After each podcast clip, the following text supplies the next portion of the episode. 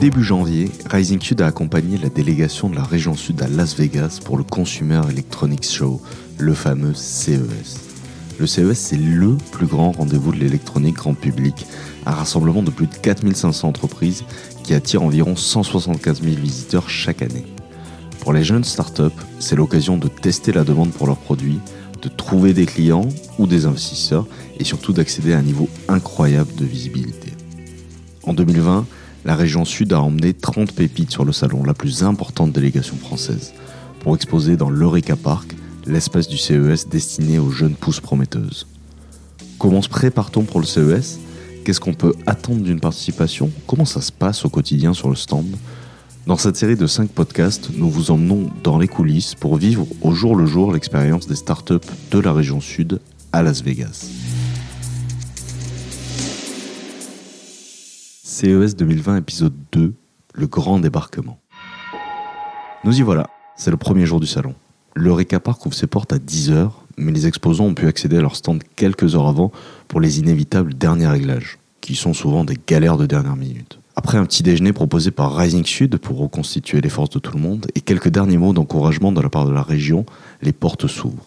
Instantanément, un flot de visiteurs s'engouffre dans les allées. Les stands de région sont situés près de l'entrée, sur l'imposant espace French Tech qui regroupe toutes les délégations françaises sous la bannière du coq rouge. Les allées ne désemplissent pas la matinée. On voit passer des délégations de tous les pays, suivant parfois un guide qui leur a préparé un parcours de visite.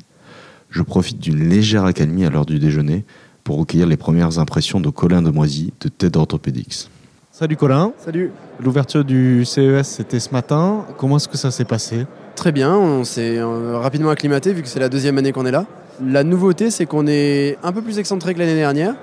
Pour l'instant, j'ai l'impression que c'est plutôt positif parce qu'on a moins de gens qui s'arrêtent parce qu'ils ont vu notre genouillère et qu'ils ont mal au genou. C'est plus des gens qui s'arrêtent parce qu'ils ils sont vraiment intéressés et que c'est des investisseurs ou des, distributeurs et c'est plutôt ça qu'on recherche, nous.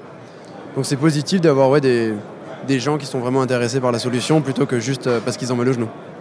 Et, là, concrètement, en, quelques heures, en 3 heures, 4 heures, euh, à peu près combien de personnes sont passées sur ce stand? Est-ce que tu sais le quantifier, ça? Ouais, je pense que je saurais quantifier. Euh, si on double les personnes que j'ai vues ce matin, je dirais qu'on on doit avoir vu à peu près 30 personnes. Avec, euh, je dirais, entre un tiers et la moitié de personnes qui étaient intéressantes. Donc c'est plutôt, ça fait un, bon nombre de, gens quand même, je pense. Plutôt des profils investisseurs, plutôt des profils euh, partenaires, plutôt des profils clients. C'est quoi les Non, ce sera plutôt des, surtout des investisseurs et des distributeurs. Euh, des clients, je, étant donné qu'on ne vend pas encore aux États-Unis, je pense qu'on n'en verra pas.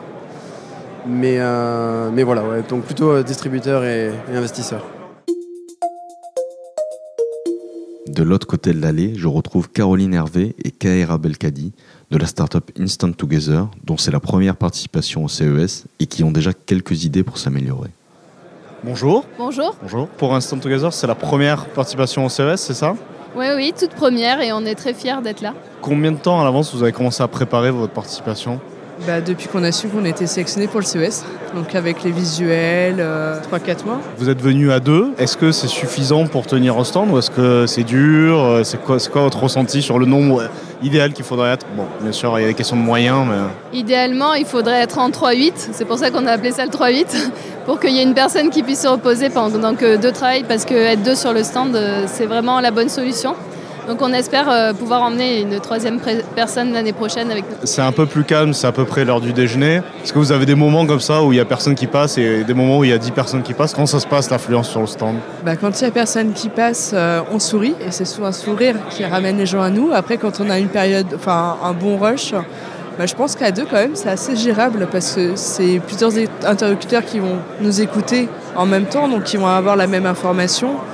Et après, c'est euh, moi, j'ai pas eu forcément une difficulté en fait, parce que vu qu'on est deux chacune d'un côté, on s'occupe chacune d'un groupe. Après, c'est la suite. Euh, en gros, pour une, comme dans une caisse, les, uns à la suite des autres. Et euh, c'est souvent des bons ressentis qu'on a, des personnes qui viennent nous voir et on est hyper contente d'avoir autant de gens qui sont heureux de découvrir notre projet. On approche de l'heure de fermeture du hall d'exposition et la fréquentation baisse légèrement. Le stand de Volumic 3D, qui n'a pas des amplis de la journée, se calme un peu. Et je peux échanger avec Florian Carrasco, qui a mis à profit son expérience du CES pour avoir un stand qui attire les visiteurs. Salut Florent. Bonjour. Là, c'est la fin de la première journée. Ça s'est calmé sur le stand. Il est temps. Il est temps, on a eu énormément de monde, ça s'est super bien passé, beaucoup de contacts, notamment des, des grands groupes français, euh, voilà, hyper intéressant. Volumic, c'est la première fois que vous venez ou vous avez déjà venu les années précédentes? On a la chance d'être euh, là sur la seconde édition et on est venu avec, euh, pour récupérer deux awards cette année. Et toi, tu étais déjà là euh, l'an dernier? Oui, oui, j'ai participé à la première édition, euh, donc on est bien rodé, euh, on est mieux préparé, euh, là c'est beaucoup plus efficace. Et du coup, est-ce qu'il y a des, des erreurs que vous avez fait la première fois et que vous avez réussi à ne pas refaire euh, cette fois? Oui, absolument. On va beaucoup mieux cibler les leads et écarter plus rapidement certains pays, on va dire, où on sait qu'on ne va pas aller de suite. Et est-ce qu'il y a eu des nouvelles galères? Euh, franchement, non que du positif. On était bien préparé, on, voilà, on s'est bien organisé. Euh, c'est pas la routine, mais on commence à, à être efficace. Je vois qu'il y a beaucoup de choses sur le stand. Là, il y a des, des imprimantes 3D, forcément. Il y a plein de choses qui sont imprimées déjà. Ça, c'est super important d'avoir du visuel euh, à présenter, en fait.